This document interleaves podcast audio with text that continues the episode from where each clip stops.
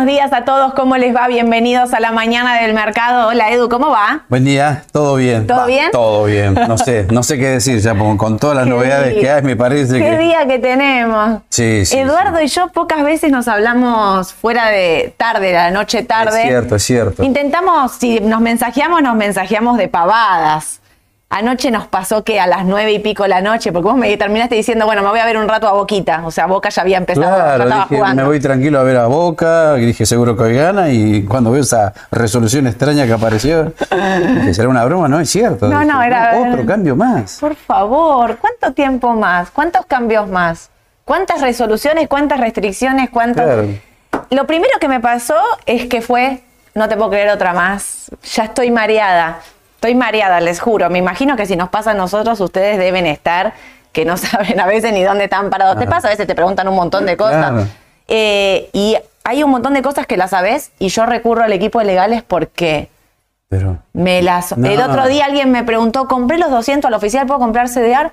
Ay, Sí. no sé, no me acuerdo. eh, Es que tantos cambios normativos te queman la cabeza, en te serio. ¿eh? quema la cabeza, literal. Sí. De hecho, eh, hoy, ya, hoy llegué muy temprano porque ya estaba con la cabeza. Aparte decís, yo necesito concentrarme en la elección, no en una nueva No, normativa. para, yo también quería llegar temprano y el paro de subte me, me embromó. Paro ¿viste? de subte, aparte de todo esto. Los colectivos llenos. No, parabas un taxi y no había ninguno. Ahora que quería un taxi que hace años que no tomaba, no, no había nada. ¿Te tomaste taxi? Mitad caminando me vine y mitad en un bondi que lo encontré de casualidad. Ah, bueno, bueno, zafaste bastante Zafé bien. bastante zafaste bien. bastante bien. Encima No, para no. que me hacía frío, ¿eh? Hoy, eh, pará, pasamos de 30 grados ayer y musculosa y short, casi tirarte a la pileta.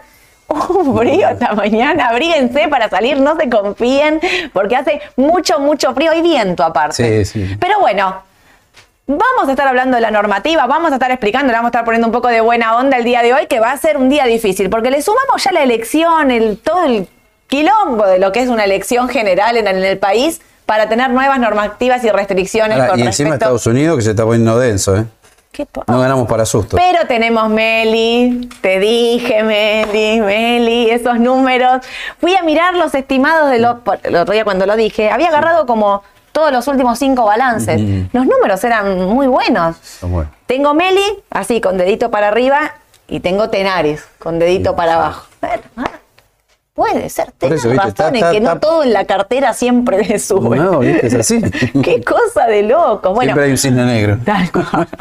Me- por favor, Tenari, ¿cómo me hace sufrir? Escúchenme, ya que pongo manito así, les digo, vamos con. ah, Vieron que ahí tienen como una manito para arriba y una manito para abajo. Pónganle manito para arriba a este video, así llegamos a más gente. El otro día éramos 1400 y cada vez Bien, somos más vamos. sumándonos a la Sí, sí, comunidad. sí. Pero bueno, vamos a empezar entonces directamente acá, miren, ni, ni preámbulo, ¿eh? Resolución General 969-23 CNB. Les leo un poco y les explico. La principal limitación introducida por esta regulación recae sobre los inversores más sofisticados que buscan obtener rentabilidad con bajo riesgo a través de operaciones de dólares financieros en diferentes plazos. A partir de ahora, para comprar bonos denominados en dólares con liquidación en moneda extranjera en un plazo de liquidación menor a 48 horas, el inversor no debe haber vendido bonos soberanos denominados en dólares con liquidación en moneda extranjera en los últimos 15 días y se compromete a no hacerlo en los siguientes 15 días. Hola, señores, un chino. De acá, de acá atrás me hacen, vas rapidísimo. Tranquila. Voy a frenar acá. Me voy a, a serenar. Esto, todo esto, les pusimos el link de ámbito porque nos parecía que era el que más claro lo estaba explicando. ¿Qué quiere decir? Que si vos tenés dólares en la mano y compraste AL30D o GD30D en los plazos de contado inmediato o 24 horas, no vas a poder venderlos en dólares por 15 días. ¿Estamos? Bien. Si tengo, repito, si tengo dólares en la mano y compro L30 GD30D en contado inmediato o 24 horas, digo contado inmediato pues es el que más se opera, o eh, contado inmediato o 24 horas, por 15 días no puedo vender en dólares esos mismos bonos. 8 millones de preguntas, no saben. Yo hice 8 millones de preguntas, acá nos, entre todos estábamos, ¿por qué te surgen? Voy por, porque lo primero que me preguntan es, ¿altera el MEP? No, no altera los que están comprando dólar MEP. ¿Por qué? Porque si vos estás comprando dólar MEP, lo que estás haciendo es comprar en pesos y vender en dólares. Y eso no está afectado por ninguna normativa, resolución, nada. Lo que todos ya sabemos. Ahí tenés que si sos del grupo 1 del grupo 2. ¿Se acuerdan los grupos? AL30 y GD30, grupo 1, grupo 2, letras CNEVI, CDR. Bueno, esto es para el grupo 1. Acá estamos en grupo 1 específicamente. Y es únicamente para los que compran en dólares, en contado inmediato y en 24 horas y venden en dólares. ¿Por qué están haciendo esto? Están haciendo esto porque el mercado está descontrolado absolutamente. Todos sabemos que cuando se arman restricciones se arman arbitrajes. Es naturalmente el mercado. El mercado lo que hace constantemente es buscar diferencias ratios, diferencias, digamos. Compro esto, vendo esto, me quedé con un porcentaje. Bueno, vieron que venimos hablando de la intervención en bonos que hay, fuertísima. El gobierno intenta frenar como sea los tipos de cambio.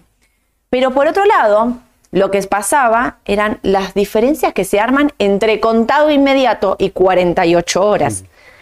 Había, por eso dice, es para esta regulación recae sobre los inversores más sofisticados, no sé si es sofisticada, son las personas que están eh, operando constantemente el trader. ¿Por qué? Porque ven que, digo cualquier número, eh, que en contado inmediato está 29,80 y en 48 eh, horas está 30. Esos 20 centavos compran, venden, compran, venden. O sea, imagínenselos en cantidades monstruosas durante toda la rueda. Al final del día, es un numerazo. Es un numerito. Es un numerazo. Sí, sí. A esto se le suma que el gobierno interviene pa, pa, pa todo el tiempo. Claro, interviene en contado, interviene en 48, pero las intervenciones cuando se dan en estos casos como ahora y ya sobre, la, sobre el tramo final de la elección, lo que pasa es que los volúmenes aumentan. Y estos volúmenes operándose, bueno, el gobierno dice, cortemos esto a ver, corta esto, se va a dar en otro activo, digo, o sea, siempre que hay una intervención, los precios se, se, alteran. Tengo acá la placa del dólar. No es nada más y nada menos que esto. MEP AL 512. Todos sabemos que esto no es real, que esto es un cierre del final. Estuvo durante todo el día 517, 18, llegó a tocar 520 durante algunos momentos. Pero fíjense que el MEP con LEDE está casi 530. ¿Se acuerdan que acá, por eso digo grupo 1, grupo 2, si vos compras dólares con AL y con GD, por 15 días no podés comprar dólares con LED? Bueno, tiene que ver porque primero se había generado la brecha entre estos dos activos. Bueno, las brechas se generan cuando hay intervención. Cuando hay una intervención, en este caso del gobierno, del quien sea, alguien sale a vender, quiere decir que vos le estás bajando el precio arbitrariamente a algo. No es que esto, no es que el dólar por AL vale 512. No, no, no. Hay alguien que está vendiendo y lo baja ese tipo de cambio. Bueno, se generan estas brechas, estas diferencias, que los traders, los operadores, el, el mundo bursátil, el que está en el minuto a minuto, lo aprovecha. Y esta restricción viene a cortar para que dejen de hacer eso. Si me preguntan si está bien o está mal, toda restricción está mal. Me preguntan el por qué, el por qué tiene que ver con, digamos, al gobierno le sale carísimo intervenir en todos los mercados, intervenir en contado. Aparte, fíjense que el contado es de 11 de la mañana a 4 y media de la tarde. Cuando cerraba el mercado del contado de 4 y media a 5 de la tarde, en el plazo de 48 era un descontrol. Si ustedes, si ustedes pudiesen ver las pantallas como vemos nosotros, ¿vos sabés cuántos bonos quedaron ayer que el gobierno puso ahí en venta en pantalla? ¿eh? Lo vi. Sí, sí. 27 millones de bonos. Puso 27 millones 100 de un lado y 27 millones 050 del otro, con diferencia de 5 centavos para equiparar, para que no se le sube ni baje, o sea, quedó ahí y quedó en pista, ¿no? Digamos, obviamente. Estas cosas pasan y estas cosas van a seguir pasando cada vez más fuerte, más nos acerquemos a la elección, más escenario complicado, digo, porque podríamos haber llegado a una elección mucho más tranqui, mucho más light, pero se complicó con el fondo, se, se complicó con los dólares, se complicó con los fondos que tenían que ingresar, que no ingresaron, las reservas y demás, y entonces llegamos a una elección con un alto nivel de estrés, digamos, ¿no? A nivel mercado. El mercado podría estar mirando únicamente encuestas, y el mercado no está mirando encuestas, el mercado está mirando otra cosa. Fíjense cuál es el rumor que les contábamos el otro día, de que el gobierno tiene que devaluar sí o sí para que el Fondo Monetario en agosto le mande los dólares. Ese es el rumor, por algo se disparaban los contratos de futuro, por algo se disparaban los duales, LinkedIn, eh, eh, todos los activos que son eh, que te cubren del dólar oficial, ¿no? Pero la verdad, o sea, genera estrés, sí. Van a estar adecuándose las, las, las declaraciones juradas, porque la pregunta del millón es si esto, esto es a partir de cuándo, esto es a partir de hoy. De hoy. La pregunta que nos hacemos todos, che, ¿y si ayer, y si lo hice ayer? Porque acá te comprometes a 15 días antes y 15 días después. Es pregunta para mi equipo de legales. Me giro y los miro acá, me miran con cara de Igual, dejarnos adecuarnos a la normativa, espera. Igual lo, lo, que podemos decir para que el inversor se quede tranquilo, el inversor minorista, Sí. el que no está en estas cosas, el que va a comprar dólar MEP, quédese tranquilo que sigue Tal todo cual. igual, ¿no? Todo Vos igual. hoy un millón acá, abrís cuenta, depositas un millón, compras a L30 en contado inmediato, mañana ya lo podés vender en AL30D. Sin Eso ningún sigue problema. vigente. Sigue vigente, sigue Y después lo normal. tiene que transferir al banco. Exactamente. Bien, la para que compra se de tranquilos eso. no está afectada. No, por eso digo, esto es para los sofisticados, los que están buscando la diferencia eh, cortita entre contado y Que andan en 48, chiquitaje especulando. claro. Ese que está todo el tiempo compra, En vende, compra, biri biri haciendo diferencia. Biri biri le dice Edu y es una palabra técnica. Acá en, el- acá en esta mesa, el biri biri es un término bursátil. Bursátil, sí, sí, ya quedó instalado. Va para las remeras también, para los que me dicen remera, el biribiri de Edu podríamos ponerle. Eh, entonces, no se asusten. Lo que sí va a pasar, me parece hoy, es que el mercado va a estar muy atento. Los tipos de cambio van a ser claves hoy. Y no hay de extrañarse que surja otro tipo de cambio, que sea el tipo de cambio del contado y el tipo de cambio del 48. ¿eh? No, no sería de, de extrañarse. Me imagino que debe haber preguntas. Yami, ¿puedo, ¿puedo contestar preguntas ahora? Voy a hacer una pausa acá Dale. y contestamos preguntas de esto. Juan Manuel, ¿se podrá entrar a la L30 en pesos contado inmediato, hacer el parking y vender en la L30 de dólar en 48? Es lo que dijimos recién. Es lo que dijo Edu recién. Esto, Juan Manuel, lo podés hacer eh, constantemente sin ningún problema. Repito la pregunta que hizo. Entrar en AL30 en pesos en contado inmediato, hacer el parking correspondiente de CNB y vender eh, AL30 en dólares en 48. Se puede hacer sin ningún tipo de problema. Esta normativa es para los que compran en dólares. Perfecto. Y la inversa, si quiero traer dólares del banco para hacerme de pesos, también se puede hacer. Compras, sí, porque los vendes en mil pesos. dólares. Los vendes en pesos, A la cuenta que tengo acá en Raba. Sí, Compro L30D sí. y vendo L30 para Sí. hacerme de pesos. Se Sí. puede hacer también. Se puede hacer también Bien. sin ningún problema. Esto es compra en dólares, venta en dólares. Bien, Bien. Edu, bien ahí. Porque es difícil para explicar. Pero si puedo vender en pesos, me perdí, dice Maximiliano. Maxi, en pesos podés vender siempre, que es lo que acaba de explicar Edu. Mandás dólares a tu comitente y querés vender en pesos, podés hacerlo sin ningún tipo de problema. Comprás en contado, vendés en contado. No hay ningún tipo de problema. Eh, Aplicia, o sea que no podés tomar ganancias de la L30. Sí, podés tomar ganancias de la L30. Reco- a ver, vendés en dólares. El problema va a ser si con esos dólares, que previo tienen que ir al banco Claro. y volver, recordemos que en el medio ya hay una normativa que te complica esta Claro. operación. Si vos compras en dólares, para venderlos en dólares nuevamente, o compras en 48 y vendés cuando quieras, o, eh, o compras en contado y esperás 15 Claro. días. Para vender en dólares. Fernando, buen día. ¿Y se pueden seguir haciendo el MEP con letras? ¿Cuál es el ticker de este mes? Sí, MEP en letras se puede hacer, pero no hay ticker de este mes porque no hay letra. Durante agosto y septiembre no emitieron letras, entonces se tienen que ir a la letra de octubre, S31 o 3. Dije bien, ¿no? Perfecto. Este 31 o 3 es la letra de octubre con la que pueden hacer MEP. Septiembre, agosto y septiembre no tiene letras. Víctor, no, acá, José. Eh, hay que dolarizarse comprando Ns y venderlas a 24 horas. Sí, claro, podés hacerlo tranquilamente. Las obligaciones negociables eh, uno compra y las vende en dólares. Sí, ahí, ahí no hay problema. Las obligaciones negociables forman parte del grupo 2. Así que si compran obligaciones negociables por 15 días, después no pueden comprar dólares por ALGD, porque son parte del grupo 2. Si hiciste MEP con AL o GD, ¿ya no lo podés hacer por 15 días, Víctor? No, no, no, no. La compra de MEP no está involucrada en esto. Ustedes pueden comprar dólar MEP todos los días. Compran hoy, mañana, pasado, pasado. Todos los días quieren comprar MEP pueden hacerlo sin problema. Compran en pesos, hacen el parking, venden en dólares. Mm. No hay ningún problema, ninguna restricción con respecto a eso. Sebastián, no se puede comprar AL30D en contado inmediato y vender a L30D en 48 horas, todo el resto sigue igual. Perfecto, Sebastián, es así. Está bueno también que lo escriban, el mensaje de Sebastián que está escrito en el chat de de, de, YouTube. Está muy bien, está así tal cual lo está escribiendo Sebastián. No se puede comprar el de 30D y vender en 48. El resto todo sigue igual. ¿Ves? Cuando yo a la mañana del mercado, lo tengo entre todos. es, literal esto, ¿eh?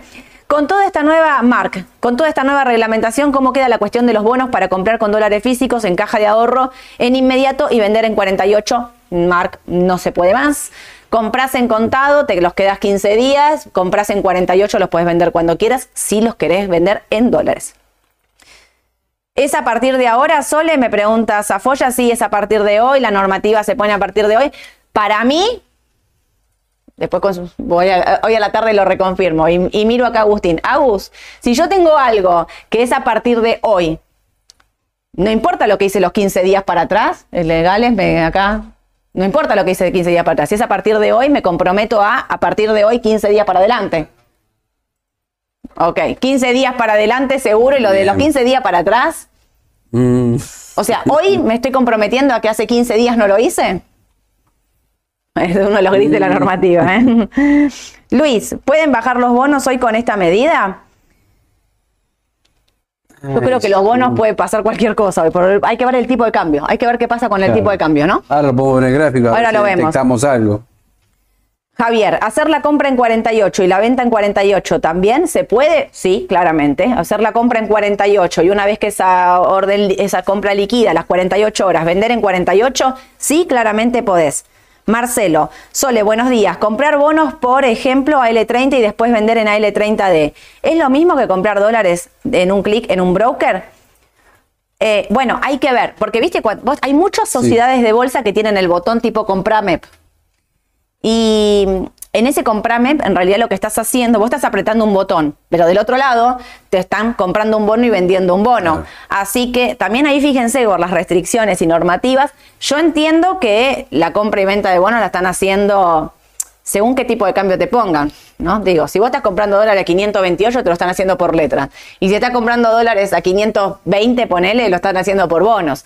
Así que sí, sería el equivalente. La diferencia es que ahí en apretar, comprar el botón, digamos, creo que tienen ya precio cerrado y no estás... Em, no estás haciéndolo vos mismo, me parece, que es como que es un automático, pero sí sería lo mismo. ¿Sabes qué? Una cosa para esa persona que pregunta eso, hoy te sale más barato abrir cuenta en un agente de bolsa y comprar dólar MEP, que está a 520, 530, no sabemos cuánto va a abrir hoy, pero el dólar blue está casi 570, o sea, está mucho más caro. Obvio, sí, igual acá me imagino que se debe estar refiriendo a, eh, la, cuando apretás compra MEP, es compra y venta más o menos, pero debe, calculo que debe estar en estos precios, o sea, no, no tengo ni idea, pero yo te diría que para que lo sepas tendrías que fijarte estos precios eh, a los que a qué estás comprando. Pero sí, cuando apretas el botón estás comprando y vendiendo un bono.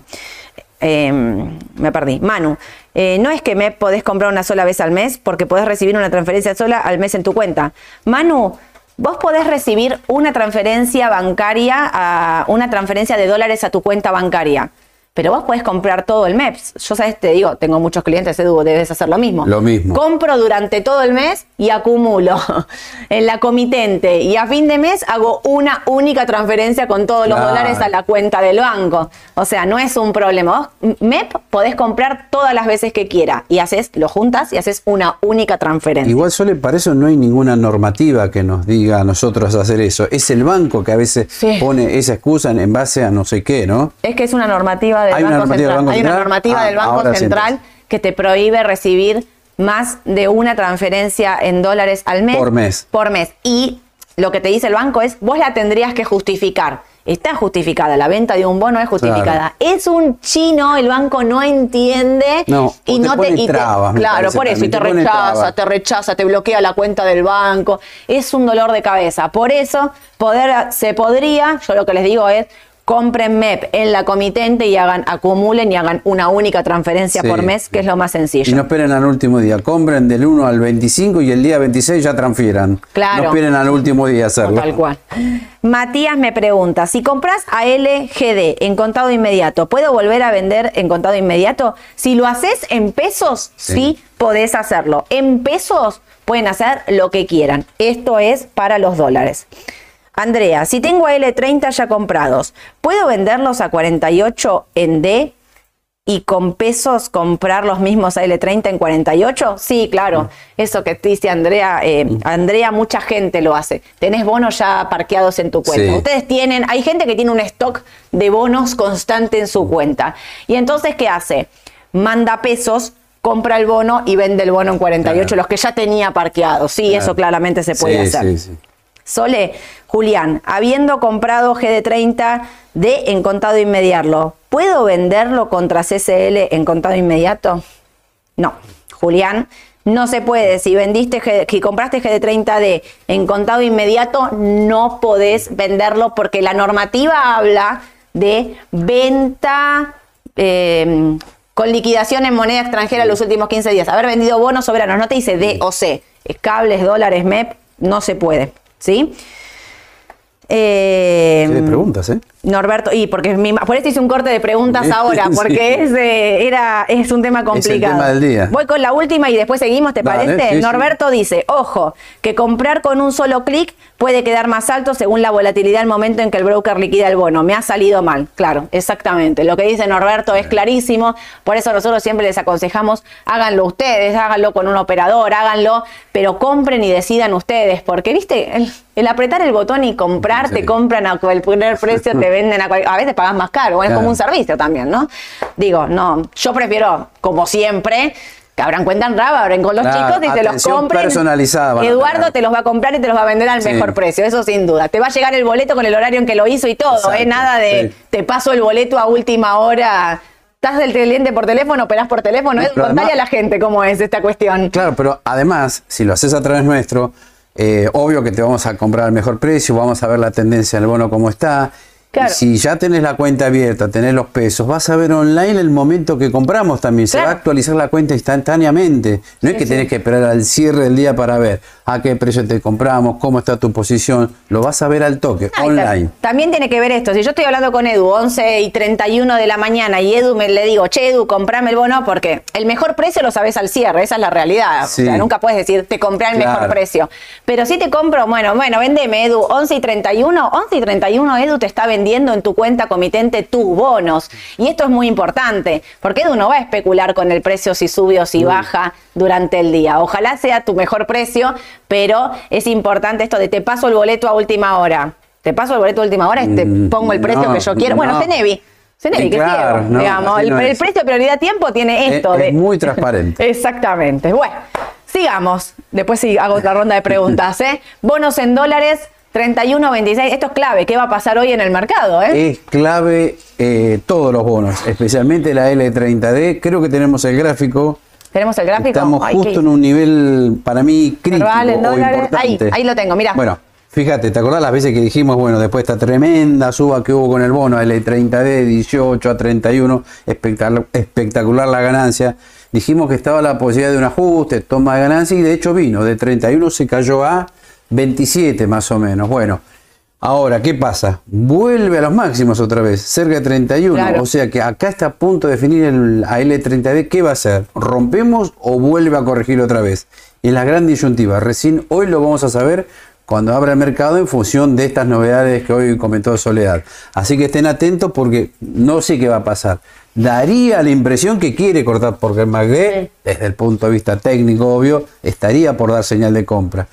Si lo da, bueno, estemos atentos porque por ahí se abre una nueva oportunidad para este bono, ¿no? Para todos los bonos en dólares. Sí, puede ser, ¿eh? Hay que estar atentos. Es clave, es clave lo que pasa en el mercado Sí. en estos días. Pero mira, me vuelvo para acá. Merval en dólares. En cambio acá sí. Pudo. No. Los 8.70, ¿eh? Igual, viste que dijimos, no apalancarse, no estar comprando opciones por las dudas. ¿Por qué? Porque había mucha incertidumbre con las elecciones. Definimos apalancarse, comprar por más pesos de los que tenés. Tenés, como dice Edu siempre, 100 mil pesos, comprar por 200 mil. Eso es apalancarse en el mercado, hacer una apuesta en el mercado de que vos crees que va, en este caso, a subir, obvio, y entonces vos decís, bueno, yo tengo 100, compro por 200, debo 100 al mercado. Claro. Eso es el término apalancarse. Sí. Digo, porque mucha gente por ahí no lo sabía. Claro, porque la vez hicieron una pregunta y yo hice no estar caucionado. Y por ahí no me expresé bien porque caucionado puede ser caución colocadora. Exactamente. Tengo pesos y los coloco en el mercado como si fuera un plazo fijo. No, esta es la inversa. Caución tomadora. O sea, me apalanco para tratar de sacar un mayor beneficio de mercado si es que sube, ¿no? Obvio. Bueno, acá nos está demostrando el mercado que no quiere subir. Es más, yo esperaba que el mercado estuviera lateralizando y no lo hizo. Acá habías pensado que salía, ahora. ¿te acordás? Me dijiste, Claro, no, vos dije, pensaste, bueno, sale, ahora sale, Va a me salir decías, bueno, y sale. me jugaba después de las elecciones. Y no, No salió, no ¿eh? quiere salir y es más, puede bajar más inclusive. ¿Dónde podemos ir? La, la corrección del Merval, ¿a dónde puede llegar? A los 7.30. Lo dijeron Aye y Mauro el otro día en el vivo de la decisión justa, lo dije Mm. yo ayer en el audio. La corrección de Argentina, ¿hasta dónde puede llegar? Puede ir a buscar los 7.30 tranquilamente el Sí, Merval, ¿eh? Puede bajar más porque ya hay ADR, ahora lo vamos a ver en un rato si querés o ahora. Acá, sí. Hay ADR que se Mirá, complicaron mucho. ¿eh? IPF. Bueno, IPF. La verdad que parecía que salía también. ¿Te acordás que dijimos, bueno, IPF ajustó, no pudo, arriba de los 500, ve- perdón, de los 15 dólares con 20. 15 con 20. Bueno, parecía que salía. Bueno, no. Acá vino la gran caída, subió. Ah, estas cositas que ven acá no se asusten. Son, puse vela japonesa para poner algo distinto, que también me está mostrando que, bueno, hay señales negativas. A veces no son solo las medias, el MACD. Hay otras señales que a veces te dan la pauta que esto puede caer. Bueno, y acá esto es lo peligroso. No cortó las medias todavía, pero está insinuando que las va a cortar. Eh, Yami, después, no sé si ya está puesto el gráfico, está puesto, pongámoslo ahí en la descripción, el gráfico. Edu se está refiriendo, ahora se lo subimos para que lo vean. La, vel- eh, la, la línea verde se empieza a acercar a la línea roja. ¿Ven que venían como más separadas? Y siempre venían como las dos para arriba. La verde empieza a hacer esto, a girarse así a cruzarse. Y la roja lo hace de forma más lenta. Eso es cuando se genera el cruce de medias. El cruce de medias de arriba para abajo es venta. Eso es lo que está Edu queriendo explicar. La vela, la línea verde se está acercando a la línea roja. Cuando eso empieza a ser así, como son como dos líneas de esta manera, empieza a ser, si la cruza, es señal de venta. Bueno, fíjate que hay algunos ADR que ya lo hicieron, ya cortaron. Claro. Ahora lo vamos a ver. Ahora lo vamos a ver. Hay otros ADR que están peor que IPF. Obvio. Escuchame una cosa, porque me imagino que está lleno de comprados en IPF. Sí. De largo plazo, Bien, vamos a aclararlo porque a veces surgen muchas dudas con la gente que dice, no, pues ustedes quieren comprar y quieren vender. No. Acá estamos tratando de ver la, cómo está el papel de corto plazo. obvio. Ahora, de largo plazo, estamos convencidos que hay que mantenerlo, ¿no? Obvio, la tendencia es alcista, el papel tiene buenos fundamentos, Claro. su balance, el último, no fue la estrella de los balances, pero había sido un balance bueno. Exactamente. Y de largo plazo mantenemos. De ¿Nos largo lo- plazo sí. El ¿Nos lo problema- quedamos comprado a la paso? Eh, qué difícil, ¿no? Por la volatilidad del corto, pero digo, estás pensando en IPF a dos años. No, quédatela. Me la Si- quedo. Si pensás así para el largo plazo, hay que quedársela. No me importa la paso, masa, la Acá- reta Bullrich, no, mi ley. estamos viendo la posibilidad de lo que puede ocurrir de acá al viernes que viene, ponele. Obvio. Al viernes que viene, es clave. Exacto, claro. Y ahí después, bueno, en función del resultado de las elecciones, Esto ahí te te va a definir el mercado. Obvio. Totalmente. Edu, y si no, si de corto plazo, eh, eh, aguantó bastante bien ahí los 14.20. Sí.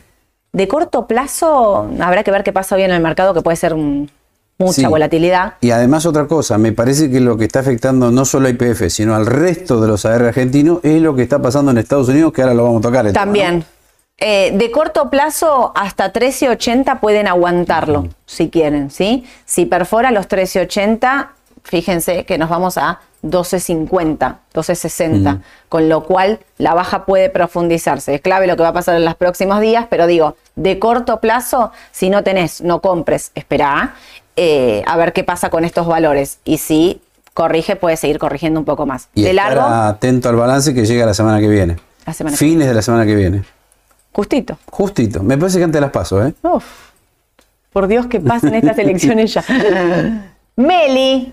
Meli, vamos a hablar de algo lindo. Meli, Meli, Vamos, Meli, Meli, ¿eh? todavía. Los que se la jugaron, los que entraron en el día de ayer que bajaba, muchos me preguntaban, eh, pero Sole está bajando más, pero vos dijiste de, yo me la jugué al balance, que puedes Claro. tirar la moneda, literal. Me- lo único que agarré fueron los números. Bueno, Viste sí. que yo dije, no lo hablé ni con Ale, porque si lo hablaba con Ale, por ahí me, me sacaba tarjeta roja. Dije, yo agarro estos números, miro estos números, miro estos estimados, qué sé yo. Si esto viene parecido a esto, va a subir. Si lo ves por fundamental, como decís vos, te jugaste y te jugaste bien, porque se esperaba 4 dólares con 34 y vino 5 dólares con 16. Sí. Bastante bien. Sí. Eh, eh, sigue fuerte el negocio en Brasil, en México, un poco flojo Argentina, salvo el segmento de me- mercado pago, digo bien. Pero bueno, en línea general les puedo decir que el balance fue bueno. Me, me gustó a mí también, ¿no? Perfecto. Pero, eh, ¿cuál sería el problema? Recordemos lo que dijimos hace unas semanas atrás cuando le bajaron la calificación la gente de, me parece que fue Bank of America, si no me falla la memoria, ¿no? Sí. Eh, sí, había, había bajado el precio estimado. Exactamente. Recordemos esto. Tenía Claro. un precio objetivo de 1.650 dólares Sí. y lo bajó a 1.350 dólares. Este es un dato negativo. ¿Por qué? Porque dice que en Brasil estaría por cambiar una normativa impositiva que quizás le haría un poco menos rentable a la empresa, ¿no? Así que tengan en cuenta eso, el balance que vieron ahora, cómo está el sector en Estados Unidos, el tecnológico, que no está bien. Y uno ve el gráfico y dice, bueno, en la medida que aguanten la media 200 ruedas, puede ser que se Es mantenga. positivo. Sí, pero... Está eh, volando en el pre. ¿Cuánto está? Estaba como 6 arriba, 5 Perfecto. ¿Cuánto está? 1230. Se 1230. pone acá, mira acá, 1230 ahí. Me encanta, divina, O 1250. sea que hoy vamos a tener un buen día, más que nada por este trimestre que acaba de que presentar. aguante, que aguante. Ahora, como tendencia, yo estaría atento a esta línea roja, que Clave. siempre decimos, la media de 200 ruedas. De largo Es plazo. vital. Claro. Es la vital. Biblia, la media de La 200 Biblia. es la Biblia. Pero otra cosa más te diría. Yo me planteo lo siguiente. Meli, con estos buenos números que presentó, con los indicadores, a ver, de fundamental, PER, valor libro, todo Sí. eso. ¿No será que quizás ya se había adelantado antes también a estos buenos números? Esa es una pregunta que yo mismo me hago, Sí, ¿no? puede ser, puede ser. Pero ¿sabes por qué? Porque Meli no participó de la suba de las tecnológicas. No. Mira, a ver, estamos acá en. Mira, bueno, acá empezó Meli, pero después se estancó. Sí, lateralizó. En cambio, el QQ hizo esto, para arriba. Claro. Eso Sí, no, quizás no, lo que me genera dudas. un Dos poco. gráficos totalmente distintos. Totalmente distintos. Totalmente distintos. Eh, por eso yo decía comprar, apostando al balance, un buen Bien. balance que podía venir un rebote. Igual te digo, no sé si me la quedo de, de largo, ¿eh? O sea, porque estos 1250, esta lateralización que dice Edu, a ver, si los pasa estos 1300, ponele, sería un golazo. Pero ¿cuánto le costó? Digo, todo un año, o sea, medio año, ocho meses, ya vamos, ocho meses donde no pudo cuando con todo lo tecnológico volando. Atento. Por eso, por eso me planteo esas dudas y se las planteo a ustedes también para que lo tengan presente. Obvio. 1350 el objetivo de Bank of America. Sí. Eh, que no corte la media 200 ruedas, 1150. Y bueno, veremos qué, qué ocurre de ahora más, ¿no? Eh, de corto sí, como dice Sole, se jugó y bien porque rebotó el papel, vinieron bien los números, Obvio. puede subir un poquito más, pero estemos atentos porque si Estados Unidos empieza a corregir las tecnológicas, ahí no sé qué puede hacer el papel. Ahora hablamos de Estados Unidos, Dale. pero para que terminamos. Galicia. Mire, acá se ve mejor lo del dibujito de mm, la línea verde con la línea roja. Es lo que decías vos. Acá sí se nota en Galicia, en el ADR, cómo las medias de 21 barra con 42 se están complicando. Y era lo que decía solo recién. En el caso de Galicia, está por debajo de la línea roja. Todavía no cortó, ¿eh? no hay señal que corte, pero es una mala señal que esté por debajo. Claro. Y además que cortó el nivel de los 15.60, me parece. Otra señal no muy buena.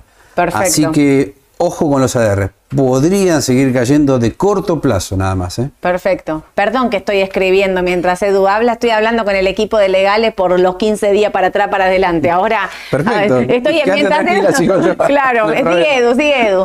Edu, Sí. de largo plazo, ¿te quedás Galicia a la paso? Eh, sí. A ver, A mí me da más miedito, ¿eh? pero pará. También depende cómo vengas con los papeles argentinos. Claro. Hay muchos clientes que compraron el año pasado Galicia, IPF. ¿Te acordás cuando dijimos IPF 3, 4, 5 dólares? Mucha gente compró. Yo de esa gente que viene a largo plazo, yo me lo quedaría. Más si tengo un 20 en Galicia, un 20 IPF. Claro. El problema es el corto. La Sí. persona que dice tengo peso, compro o Eh. espero. Ahí me parece que es la clave. Capaz Qué que si la veo de corto, esperaría para comprar. Sí, no, de corto yo no compraría. Mm, Salvo no. que vos digas el viernes prepaso, cierro los ojos, compro Galicia. O compro hoy, digamos, en esta baja, ¿no? Que está teniendo. Compro Claro. Galicia, cierro los ojos y que sea el, el lunes 14, que sea lo que tenga que ser. Lunes Sí. 13, 14, no sé ya qué. El lunes 14, creo, si no me falla la 14. memoria. Entonces, acá, eh, si tengo pesos, espero. No Claro. me arriesgaría a comprar de corto. ¿Por qué? Está complicado por análisis técnico y aparte se está complicando Estados Unidos. Son las dos, los dos temitas a seguir. Perfecto. Cresud. Bueno, igual que Galicia. Está en el mismo caso. y peor porque Cresut, ¿te acordás? Este máximo que tuvo, 9 dólares con 50, se alejó bastante. Y en el caso de Cresut, bueno, yo te diría, no sé si podría ir a buscar la media de dos- de 200 ruedas, porque es un papel sumamente volátil. Sí. Hace rato que no hablamos de Cresut. Hace un montón que no hablábamos Sí, de y yo te verdad. digo, ¿sabes por qué? Me parece que hay muchos clientes que no preguntan sobre este papel. No sé si porque no es muy conocido. No, para mí o porque el que compra. Cresud es como compro Cresud y me la quedo. A pesar de la volatilidad que tiene, ¿no? Es como O- un sector, bueno, invierto en este sector. Cresud, que es una empresa del campo, que está relacionado con IR, ¿sabes? Me lo quedo ahí, me parece. Sí. Creo yo. Sí, sí, puede Habrá ser. que ver qué pasa con este sector ahora. Pero también está como Galicia, está complicado, se está complicando. De corto no compras nada en. Argentina. Perfecto. Uh, Y acá sí, vos sabés que hace rato que quería hablar de a Central mí que Puerto. me gusta Central Puerto. Sí, no puede, no puede, ¿eh? Con los números que tiene Central Puerto, a mí me parece que el papel ya estaba, no caro, bien valuado, si querés. Perfecto. Tendría que haber ahora un balance espectacular, entrar en nuevos negocios, no sé si eso va a ocurrir. Pero hace rato que la veo bien valuada y técnicamente me da una señal horrible. ¿Por qué? El que más cerquita. Porque fue la primera que cortó, ya lo está cortando. Sí. Ahí las medias. O sea que no, salvo a ver que llega a la media de 200 ruedas, ahí busco un rebote, pero no me gusta mucho Central Puerto, ¿eh? ¿No? No. Yo, si Es la más complicada de Yo todas. si llega a la media de 200 compraría. Para un rebote técnico, Para un rebote sí. técnico. Y eh, compraría pensando en la expectativa próximo gobierno y sector. Yo. Sí, sí, digo, sí, sí, sí. si a- para mí, si llega acá, es una oportunidad de compra. Perfecto. 5, 6 dólares más o menos. Sí.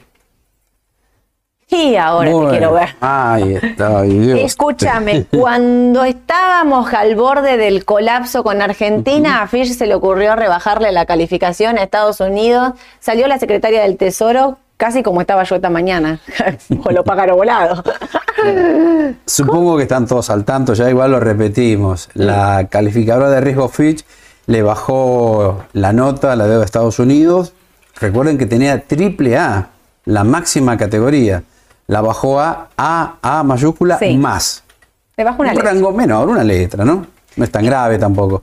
Pero bueno, mucha gente se empezó a preocupar. "Mm, ¿Qué pasa con Estados Unidos? Perdió la solidez que tenía. Claro. Ellos dicen que bajaron la calificación por el alerta que habían hecho en el mes de mayo, cuando se acuerdan que en el mes de mayo estábamos discutiendo si el Congreso aprobaba el techo de la deuda o no, porque vieron que pasan tantas cosas tan rápido en poco tiempo que uno se termina olvidando. Pero hace un par de meses estábamos hablando de Estados Unidos si entraba en default o no y esto. Ahí Fish había hecho esta aclaración de les vamos a bajar la calificación porque esto no va bien y bajó la calificación. Eso es lo que dice la secretaria del Tesoro. Están bajando la calificación con, como con el diario de Irigoyen, básicamente, con, con noticias viejas. No tiene sentido lo que están haciendo ahora. La realidad es que le bajaron la calificación.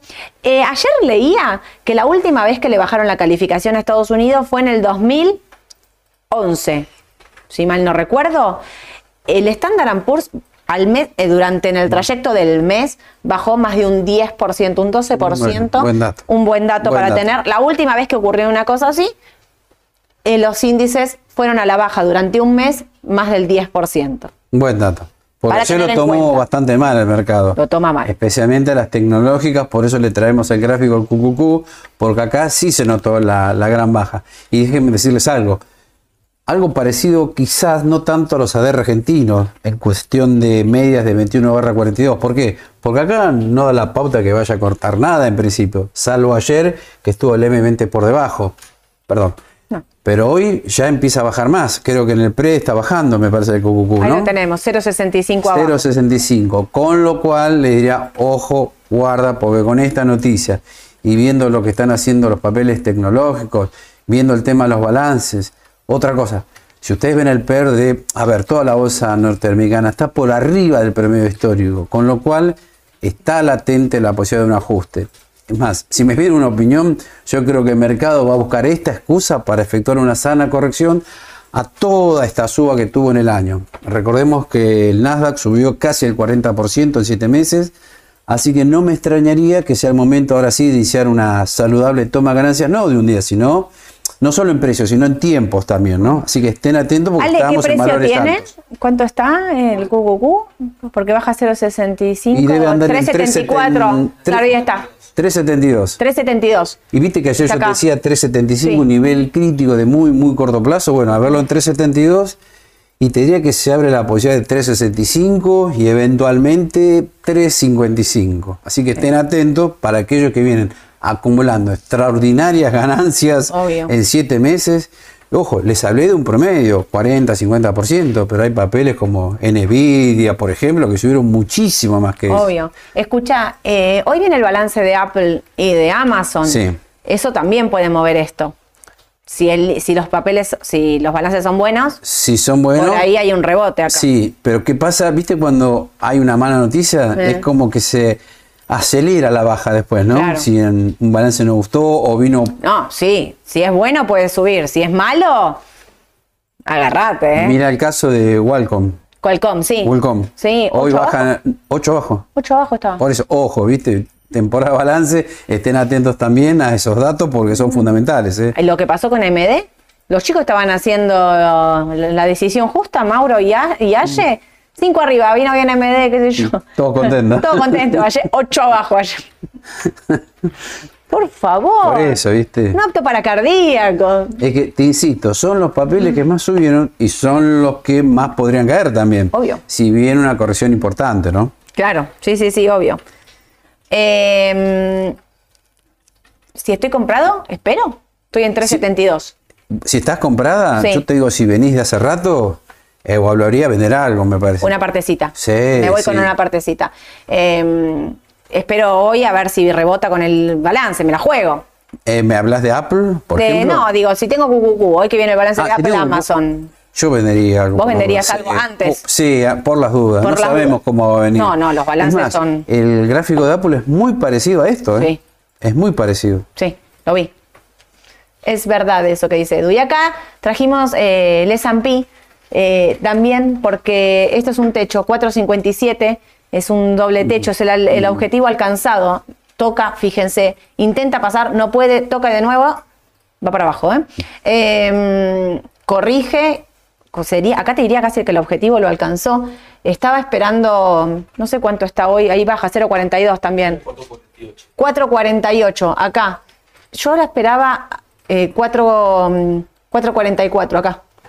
4.44, a ver si, si resiste ahí. 4.44, 4.45. Si no, te diría. Me llama la atención, digamos, a ver, que, que por esta noticia de la rebaja de la calidad, no es la excusa, ¿eh? Es lo que yo te digo. Yo me arriesgaría a decir que es una excusa. Porque ¿Para después retomar el mercado alcista o es una excusa para bajar porque para- mucho? Para hacer una saludable, no sé si llamarlo corrección, toma de ganancia, ajuste de crecimiento también. Porque vos fijate estas subas también en Standard Poor's. Qué interesante, ¿no? Sí, sí, obvio, O Mm. obvio. sea, siempre los mercados van así, en subas de largo plazo, pero con correcciones intermedias. Claro. Así que no descartaría, como decís vos también, que pueda ser usado como excusa para hacer un, para ser usado como una toma de ganancias más importante. ¿Qué tengo del otro lado? ¿Dónde es la clásica? Vendo todo esto. Ayer estaban Edu y Ale afilados con los papeles que había que tener en cartera. Son los papeles de consumo. Me decían Procter Gamble, Coca-Cola, eh, Walmart. Me dijiste un montón más ayer. McDonald's. McDonald's, que también seguía subiendo. Digo, Sí. para ¿a dónde me voy? ¿no? Porque dije- hasta ahora dijimos todos, huyan, huyan, huyan. ¿Dónde me voy? XLP. XLP LP, es el. ETF de consumo básico, que es el papel que te agrupa, que te diversifica directamente eh, el sector, pero el papel son de consumo, colgate, eh, todo lo que era alimento, estaba mm, Kraft también, eh, no, ahora no me lo acuerdo de memoria, PepsiCo, PepsiCo también. Mondelez, claro, to- todos esos papeles bien. Eh, los que te salvaron de la baja, básicamente, Claro. en el 2000, cuando fue la baja del 2022. Eh, 2022, la 2020 suba de tasa 2022. Sí, no, eh, 2021. Sí, 2022. Ah, 2022, perdón, Sí, perdón. estamos en- Sí, me- estamos en 2023. Estamos bien. 2023, agosto, en cualquier momento te llega Papá Noel, Edu. No sé con qué tipo de cambio te va a llegar, pero puede llegar. ¡Qué loco! Ya estamos en agosto, me quedé. Ahora en cualquier momento Mauro me empieza a hablar de. Ya se viene el Día de la Madre, ya se viene fin de año. Ahí está. ¿A ustedes les parece que estoy en agosto Se y Mauro y. Eduardo me empiezan a taladrar ahí la cabeza de ya está bien el fin de año? Por favor. Eh, Amazon, 128,21, y esto es lo que está diciendo Edu, ¿eh? Bueno, ¿dónde se Sí. apoyó? Un poco más de lo mismo. Eh, va- clave el balance que va a venir a presentar Clave. hoy. Se espera 0.35, así Sí. que estén atentos ahí. No llega a gustar, puede haber grandes caídas. Lo mismo que Apple, ¿no? En el caso de Apple creo que se espera un dólar con 20 también. Son los dos temitas a seguir para aquellos que tienen estos dos papeles, porque son claves para el QQQ también, ¿no? Perfecto. Avanzó. Microsoft, otra. Y Todas esta es la igual. misma. Y sabés que acá te agrego otra cosita. Viste que a partir de fin del año pasado, principios de este año, se empezó a hablar del tema de inteligencia artificial. Sí, Bueno, todos los papeles vinculados a este temita subieron muchísimo. obvio. Meta, Microsoft y la mejor, Nvidia. Sí. Así que también, ojo, ese sector que para algunos se estaba medio inflado y pues el sector que más caiga dentro de las tecnológicas. Obvio. Atentos ahí. Ah, y otra cosa, ya vino el balance de Microsoft y no Sí. fue malo. No. No. fue malo, nada malo. Y sin embargo está empezando a corregir fuerte. A ver, 3.15, ahí Mm. el valor a tener en cuenta. Apple, lo mismo. Bueno, Apple lo dijimos recién, es el cálculo del QQQ, es Ah. Perfecto. Es para mí el mismo gráfico, así que estén atentos acá. Edu, ve Eh, corrección. Así como nos dijo compren tecnológico hace mil años, ¿te acordás ahora nos estás diciendo Rajandi. 270 del QQQ, Rajandi. 300. No, ¿Me voy al Dow? Y yo te diría que sí. ¿Me voy al Sí, Dow? Me siento más voy- seguro ahora. ¿Me voy del QQQ al Dow? ¿Ale? ¿Me voy? Mira, 0... 0.35, 0.47, 0.45 abajo. Y puede ser el Dow, ¿eh? Una Sí. posibilidad. Sí, 351, sí, sí. 60. Con los papeles que dijimos, ¿no? Recién. Sí, con esos papeles. Nvidia, lo mismo, Y para abajo. para- sí, y ojo que este es el que más subió, ¿eh? Sí, este tiene. Mirá, a ver, te digo de acá, a ver cuánto es. ¿150? 150. ¿Cuánto está? 442. Bueno, está todo dicho. La hora de la verdad. Estoy hablando con el equipo de legales de si la normativa es retroactiva o no es retroactiva y demás. Y lo voy a confirmar ahora en un rato que vamos a tener una charla con, con todo el equipo, pero la realidad sería que los 15 días empiezan a correr a partir de hoy, que es la normativa que Sí. se publica, porque no habla de retroactividad, ¿no? Vieron que las normativas también entiendan que son pocas palabras, mucho vericueto de cosa, letra, te mencionan los artículos pasados y el artículo del no sé qué y qué sé yo, y empezamos a mirar normativas del 2020. Así que imagínense, el equipo de legales está al borde del, de- de- del Del estrés, colapso. del colapso, eh, no sería, sería a partir de hoy. Josué, buenos días. Necesito saber cuáles son los bonos duales más líquidos para irme a las PASO. El bono dual más corto es el TDS23, el de septiembre de 2023. A mí me gusta más febrero, ¿eh? TDF24.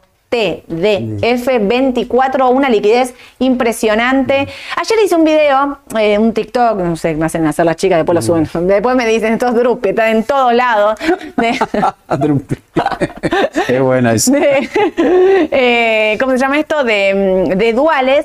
Y claro, yo dije, como el activo que tenés que tener en tu cartera para, si vos pensás que va a haber una devaluación, es, son duales. Y muchos me contestaron de el reperfilamiento. Yo no veo un reperfilamiento en el corto plazo, ¿eh? Por eso digo, si vos pensás que va a haber un tipo de cambio, un salto del tipo de cambio ahora en agosto, yo no veo que Massa reperfile la deuda ahora porque no tiene vencimientos para reperfilar. Este es el punto. Entonces, me parece que es un buen instrumento para estar mientras son las pasos y estas elecciones y todo este rumor de que va a haber una fuerte devaluación en el corto plazo. ¿Lo seguís mucho seguro? ¿El TDF? Sí. sí. Eh, ¿Con todo hay mucho volumen? Hay volumen. Hay volumen. Bien. Hay volumen, entradas, salidas. Bien, Divino. Y el otro es el TDA, el de abril 24. Me gusta más febrero, pero podría ser cualquiera de los dos. Eh, las salidas que ofrecen paquetes de varias ONs, ¿son cuotapartes o tenés las ONs a tu nombre? Yo imagino que son fondos, así que cuando te ofrecen un paquete, siempre generalmente son fondos, lo cual te, hace, te obliga a tener cuotapartes. Eh, yo siempre les digo, compren la ON. Entiendo la la facilidad de comprar un fondo común de inversiones. No digo que no. Eh, vos compras un fondo y es como listo, ya está. Compré de todo, me lo administraron, me lo gestionaron y demás. Vamos, vamos con esta educación financiera. Yo sé que eh, eligen, elijan qué comprar y lo tengan en eh, caja de valores depositado a su nombre. No hay, es como alquilar o tener el techo propio, ¿me entendés? O sea, es tuyo, es tuyo, me parece clave. No dependes de la gestora del fondo, no depende de la normativa del fondo, no depende de un montón de cosas. Están ni de la LIC, de nadie. Esos títulos son tuyos depositados en caja de valores, con lo cual yo les digo, compren las ONs ustedes mismos, háganme caso. Esteban, hola Sole, siendo importador, ¿puedo hacer MEP con las ON? No, no, no, no, no. Prohibido. Esteban, Ojo que te van a sacar del MULC, no hagas MEP con obligaciones negociables. Lo que podés hacer, si te querés atar a un tipo de cambio, es comprar una ON negociable con ley argentina, la compras en pesos y te la quedas en pesos. Nunca la vendés. Si el tipo de cambio sube, eh, em, la ON en pesos va a subir. Pero nunca la podés vender en D. Nunca podés hacer MEP siendo importador porque te saca del MULC directamente. ¿eh? La ON va a saber eh, a ley argentina que tiene un precio mucho más alto que la legislación de Nueva York. Tiene un MEP mucho más alto. Digo, si el MEP está a 520, ahí tenés 530, 540, 550, pero es porque hay un exceso de pesos intentando dolarizarse, sea como sea, porque nadie sabe qué puede pasar. Abel, buenas. ¿Hay que acumular aluar, mola o sami? Qué buena pregunta. Creo que tenemos el gráfico, me parece, pero no, me acuerdo. No, no puse, porque ya terminé con los ah, gráficos. Ah, listo. Bien. Te dejé eh, afuera, ¿qué querías? No, no, igual ya lo dijimos un montón de, veces. No, de Aluar, viste, que habíamos ah, dicho. corrigió. Claro, habíamos dicho Aluar, de largo, quédatela. Sí. No cabe duda porque va a haber devaluación, no sabemos si ahora en el corto, el mes que viene o cuando asume un nuevo gobierno. Pero es un papel que en cierta medida te cubre de la evaluación. ¿Por qué? Porque va las exportaciones a dólar oficial, esto bueno, ya lo dijimos muchas veces. Lo mismo que Mola, Sami. Quizás de estos tres, Salvar es el mejorcito. Sí. Ahora, si te sirve el corto, 4.80 encontró un techo. Empezó a corregir. Dijimos que iba a ajustar. 4.30 no llegó, pero llegó a 4.34. Y ayer rebotó el lindo. Sí. A 4.55. Así que te podría decir, de corto, 4.30 comprar, 4.80 vender de corto plazo estamos hablando. Está claro, y ahora está 4.50, yo estoy para comprar. ¿eh? Estás ahí por Si me quedé afuera y no tengo al bar para pasar la elección. Puedo esperar un poquito, pero aprovechá si no tenés nada. Aprovecho, sí. Me gusta más al bar, coincido con Edu, mm. ¿eh? Paola, estoy liquidada. No, líquida. Ah, no, líquida. bueno, por ahí, por ahí. Paola, te conozco y te quiero y te mando un beso. La que está liquidada, sabelo, soy yo, no sos vos. Yo estoy que. No sé, Me la mataste, vos. Y, y, vengo de vacaciones, imagínate cómo llego. Estoy líquida. ¿Qué compro de riesgo? Perdón. Es más, yo me dije, a ver, ¿qué dice? Bueno, a todos nos pasa, es, comprensible. Estamos muy acelerados. Te llamo en un rato, Paola. ¿Qué compra de ¿Qué, riesgo? com- qué compro de riesgo? Ay, bueno, sí, yo te diría comprar algo de renta variable local si querés riesgo puro, ¿no? Pero espera que caiga un poquito más. Esperá. Porque dice. Caucioná, colocar los pesos en caución a ver si sigue bajando. Que si sigue bajando va a ser oportunidad de Acá compra. dice, estoy líquida, ¿qué compro de riesgo? O sea, quiere algo de riesgo, entiendo Sí, yo, ¿no? pero ¿comprarías Galicia hoy? Eh, bueno, ese es el tema. Eh, yo esperaría, ahora vos decís, no, quiero comprar sí o sí, bueno, comprar Galicia, IPF, L30D, algún CDR, En pesos, en claro. pesos. Pero te insisto, yo de corto por ahí esperaría. Yo, A si ver si conseguís precios más baratos estos días. Si estás líquida y liquidada como estoy yo, Paola, colocar los pesos en caución de manera diaria. Claro, y donde bien, baja, donde sigue bajando Galicia macro, ahí entras. Eso es bien de riesgo. Claro. Eso es bien a jugársela. A todo o nada. Sí. Sí, ahí. ¿Sí? Fue terrible. Mauri, ¿podrían hablar un poco de papeles brasileros? Para Brasil, ahora que habla ahí de, en general de Brasil. Para, me había anotado, me había Igual olvidado. yo te voy adelantando algo de Dale. PBR. PBR hace 10 años que llega a 16 dólares y se pincha. Llega a 9 dólares y hay que comprar. Ese es el rango de largo plazo de PBR. No puede salir de ese rango. ¿eh? Mira el gráfico en Finbiz, en Yahoo Finance, pasa lo mismo. Yo no lo sigo mucho porque veo que está atado a ese rango, quizás porque mucho más de 16 dólares no vale la empresa. Pero no falla, ¿eh? en estos últimos 10 años pasó eso. 16 dólares es para vender. Me está contestando Paola que ella también me quiere. Yo también te quiero, Pao. Eh, Brasil, ¿sabés que acaba de bajar la tasa 50, eh, la tasa de referencia que bajó 50 puntos? Los envidiamos. Yo lo envidio a Brasil ahora. Pero qué Bajaron la tasa. está. ¿No está barato Brasil? Eh, O sea, no está como atravesado muy por la política, que no, obviamente, con un montón de cosas, pero cuando mirás los números, la inflación, la tasa y qué sé yo, eh, está barata. Mm. Pero bueno, como decís vos, Petrobras, por ejemplo, no puede. A mí Sí. Vale me gusta, el EWZ me gusta, pero para mantener a largo entendiendo que está muy atravesado por la política. Para los números me parece que está muy firme, muy bien Brasil, muy Sí. bien Brasil. Voy con la última. Hola, Sergio. Si existe la posibilidad de que, que caiga el CCL eh, al MEP, ¿sería conveniente salir de los CDR por el corto plazo? Uh, esto es una pregunta.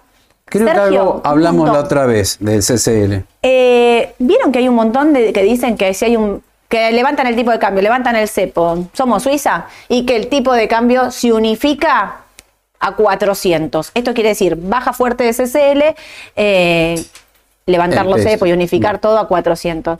Yo repito lo que ya dije. Me parece un escenario que no lo veo, no lo veo. Me cuesta creer que eso puede pasar, porque lo que digo siempre, hay pocos dólares en el Banco Central, no hay una inyección. Tendría que, para que pase eso, haber una inyección de optimismo, dólares que entran en carretilla fuerte, eh, para que el tipo de cambio baje de esa manera. Le- imaginemos hoy un mundo, una Argentina sin cepo, libres de comprar tipo de los cambios. Te levanto todos los tipos de cambio. Edu, puedes ir a comprar dólares a 400. Interesante, buen precio. Buen precio, está 550, el 560 el contado con liquidación. Digo, me parece raro. Ahora, si ustedes piensan que eso puede ocurrir, digamos que el CCL puede bajar a 400, claramente los CDR Sí. se destruyen, ¿eh?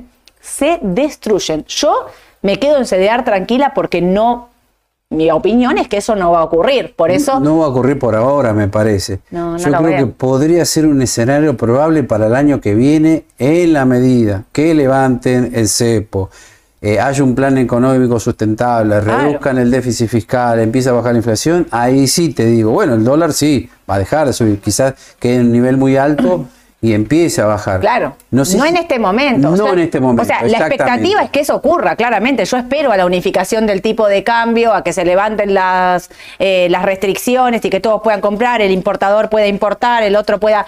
Pero, digo, ¿eso a qué tipo de cambio va a ser? Claro, no lo sabemos hoy. Claro, no sabemos si va a ser 500, 600, 480. Yo hoy no, desarmo. CDR. No, no. No desarmo Eso CDR por esto. Sí, tenerlo en cuenta dentro de un par de meses. Si se da Exacto. ese escenario que yo te planteo, bueno, sí, está la que, que baje el tipo de cambio. Exactamente. Bueno, ¿hasta acá llegamos? ¿Hasta acá llegamos? Un bueno. montón. ¿Tenés- ¿Te quedó algo más? Eh, Tenés un montón de cosas. no, lo de Aluar, lo de Tenaris, ¿lo dijimos lo de Tenaris? Vino flojo el balance de Tenaris. No, vino por arriba de lo esperado, pero está bajando. Sí, eso vino, quise decir, o sea, está bajando. Sí. ¿Pero por qué baja? No, No- estuve No con la normativa, no pude leerlo de Sí, no, Tenaris no, yo todavía. tampoco no le encontré la vuelta, porque vino bien, pero baja. Será po- 3180. Yelén me dice, aguanta ahí, aguanta ahí. Los tengo a Leo y a Aye acá de un lado y del otro, los dos diciéndome, aguanta en 31, aguanta en 31. Máximo 30, me dice Leo. De 30, quédate tranquila que ahí estamos. Es más, yo esperaba que si el balance venía bien de Tenari, bueno, en 36 te decía, 36. vendé, vendé en A 36, te iba a decir. No llegué, no llegué. Me quedé ahí en 33, 34. Bueno, 35 también, viste. Podría haberme ido. Bueno, no, me la quedo. Nos quedamos con importa. Esperamos, esperamos. Dale. Eh, hoy a la tarde, el otro día. Vieron que el otro día estuvieron Mauro y Aye haciendo la decisión justa, porque yo, como vengo acelerada, ¿no? hoy está Mauro, hoy está Mauro, hoy está Mauro, y corté el vivo y me dijeron, hoy es martes. bueno, hoy está Mauro. Y hoy está Ale, que es jueves, eh, tengo presente que es jueves. Ale, ¿qué vamos a hablar? Eh, Morixe, que la debíamos. Morixe. Bien. y Procter. Procter. Ah, perfecto, Bien, me viene bien, muy bien. bien. A ver si tengo que Sí, comprar sí. Procter. Sí, salgo las tecnologías y me voy a Procter, por ahí. Y pues. Puede ser. ¿Viste? Miren, hoy a las bien 5 de la tarde la decisión justa que el profe, como le dicen, nos va a estar contando todo, nos va a estar haciendo una charla teórica, olvídense. Preparen la merienda. ¿Qué más tengo para decir? A los que nos siguen en el Spotify, muchas gracias. La semana que viene, 9.45, hacemos la mañana del mercado. Ahora en un rato hago Canalé y a las 5 la decisión justa. Eh, quiero agradecerle, a- gracias a Pamela, acá, la responsable comercial. Mañana me voy a ver a Luis Miguel, así que espero volver con vos. Y si no, prepárate para la semana que ¿Cómo viene a hablar Miguel? mucho. Voy a ver a Luis Miguel, porque el día que estaban las entradas de venta de Luis Miguel, yo estaba acá haciendo el vivo y Pame, que está ahí Sí. sentada, ella puso la compra ahí. Y cuando se habilitó la compra, entró. Claro. Y así que un agradecimiento a Pamela. Gracias Mira, a Pamela, me voy a ver mira. mañana a Luis Miguel, una ídola. Yo espero volver con vos. Si vuelvo con vos, espero no decirle a la gente que está liquidada como estoy yo. Les prometo que voy a descansar, que voy a recuperar fuerza, que y hoy a la tarde hablamos también de las normativas de qué pasa con el dólar y qué pasa con todo esto que, que ocurre. Y si yo la semana que viene no tengo vos, acá Edu va a ser, va a ser la mañana del mercado. que tengan un excelente día a todos. Nos vemos a la tarde. Chao, chao.